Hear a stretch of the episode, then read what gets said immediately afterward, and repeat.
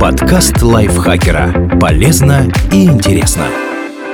Всем привет! Вы слушаете подкаст лайфхакера. Короткие лекции о продуктивности, мотивации, отношениях, здоровье, обо всем, что делает вашу жизнь легче и проще. Меня зовут Михаил Вольных, и сегодня я расскажу вам, как избежать проблем, если нужно использовать копию паспорта в интернете.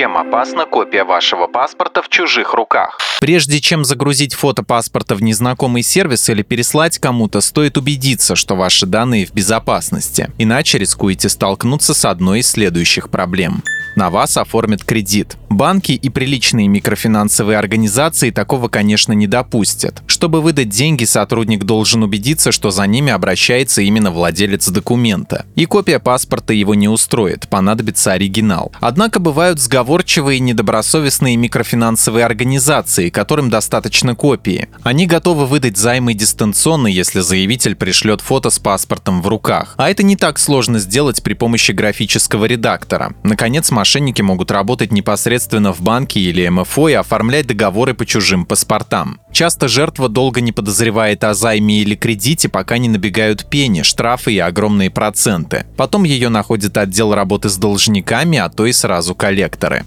на вас зарегистрирует мошеннический электронный кошелек. Обычно для его открытия достаточно и номера телефона, но набор операций и объем переводов будут ограничены до идентификации при помощи паспортных данных. Подтверждение личности открывает большие возможности для мошенников. Например, они могут использовать несколько кошельков, чтобы переводить украденные деньги со счета на счет и таким образом заметать следы. Полиции будет сложнее отследить движение средств, а если она это сделает, то придет к вам на вас зарегистрируют фирму. Через компании-однодневки мошенники могут отмывать деньги, уклоняться от уплаты налогов, проводить другие незаконные операции или просто набрать кредитов. Отвечать за это придется владельцу на вас зарегистрируют сим-карту. Копию документа легко отредактировать и вместо фотографии жертвы вклеить в нее фото мошенника, а после оформить симку в салоне связи. С этого момента аферист, скорее всего, будет обманывать людей, выманивать номера банковских карт и коды из СМС, обещать продать товары и так далее. Злоумышленник может не получать новую карту, а перевыпустить вашу и дальше действовать по ситуации. Если у вас на счету много денег, их попробуют вывести. А если мошеннику повезет, то он получит код коды из СМС, только уже ваши. Операторы сейчас страхуют от такого развития событий и после замены сим-карты блокируют входящие сообщения на сутки. У банков тоже есть защита от подобного, но случиться может всякое. Кроме того, через номер телефона злоумышленникам часто удается получить доступ к соцсетям и почте, а там иногда скрывается информация более конфиденциальная, чем паспортные данные.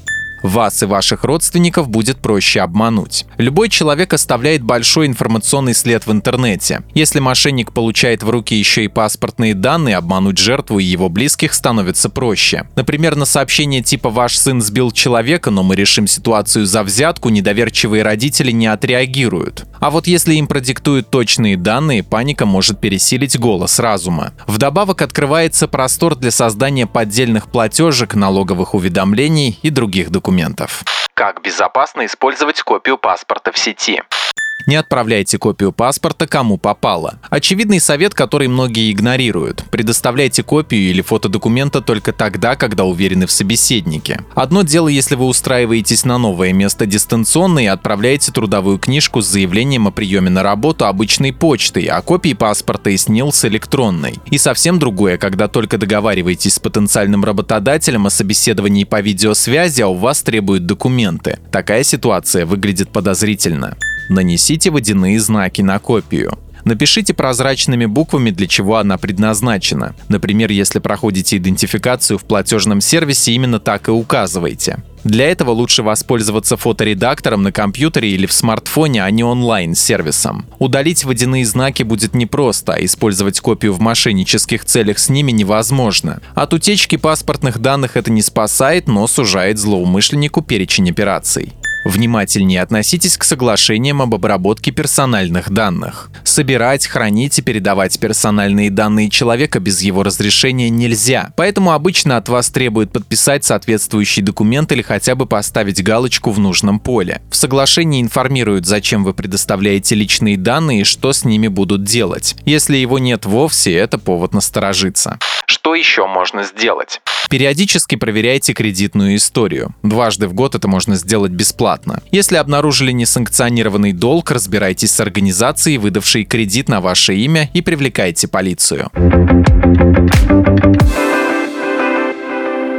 Спасибо Наталье Копыловой за этот текст. Подписывайтесь на подкаст Лайфхакера на всех платформах, ставьте ему лайки и звездочки. Не забывайте заходить к нам в чат в Телеграм, он так и называется «Подкасты Лайфхакера». На этом я с вами прощаюсь. Пока.